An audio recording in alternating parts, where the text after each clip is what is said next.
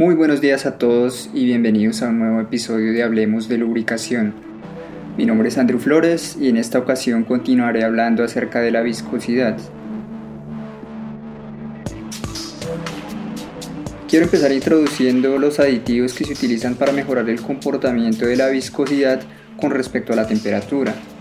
Hasta ahora he hablado principalmente de los aceites base, pero creo que ya es hora de ir introduciendo poco a poco los aditivos de acuerdo a la relevancia para el episodio. Como lo mencioné en el episodio anterior, la viscosidad disminuye de manera exponencial con el aumento de la temperatura. Idealmente lo que se quiere es que el aceite mantenga una viscosidad relativamente estable independiente de la temperatura.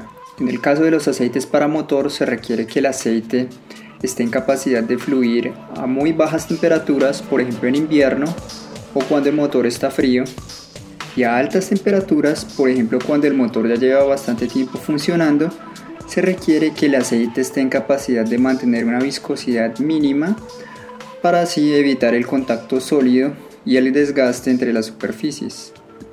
¿Cómo funcionan entonces estos aditivos conocidos en inglés como Viscosity Improvers?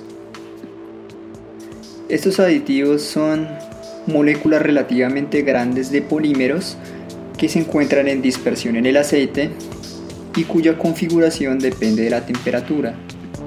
A bajas temperaturas estas moléculas se encuentran enrolladas y por lo tanto su nivel de interacción entre sí es mucho menor. A altas temperaturas el nivel de energía de la molécula aumenta, esto hace que se rompan unos enlaces débiles y de este modo la molécula se extiende esto hace que la probabilidad de interactuar con otras moléculas de su mismo tipo aumente, además se producen enlaces transversales entre estas moléculas.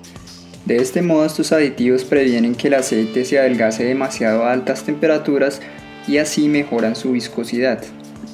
Sin embargo, estas moléculas son altamente susceptibles a la tasa de cortante ya que se pueden romper mecánicamente perdiendo su efecto.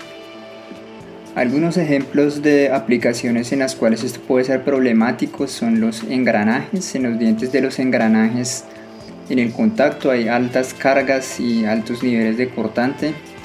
También en los bujes que están sometidos a altos gradientes de velocidad y a altas cargas y en otros tipos de rodamientos. Pasemos ahora a hablar de la clasificación de los aceites de acuerdo a su viscosidad. De acuerdo a la región existen diferentes institutos y cada uno con sus propias clasificaciones.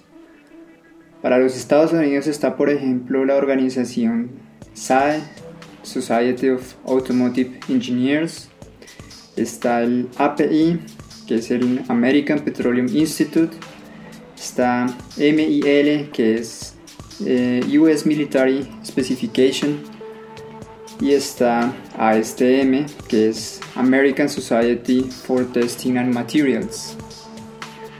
Por otro lado, en Europa tenemos, por ejemplo, ISO, que es International Organization for Standardization, y tenemos IP, que es el Institute of Petroleum del Reino Unido.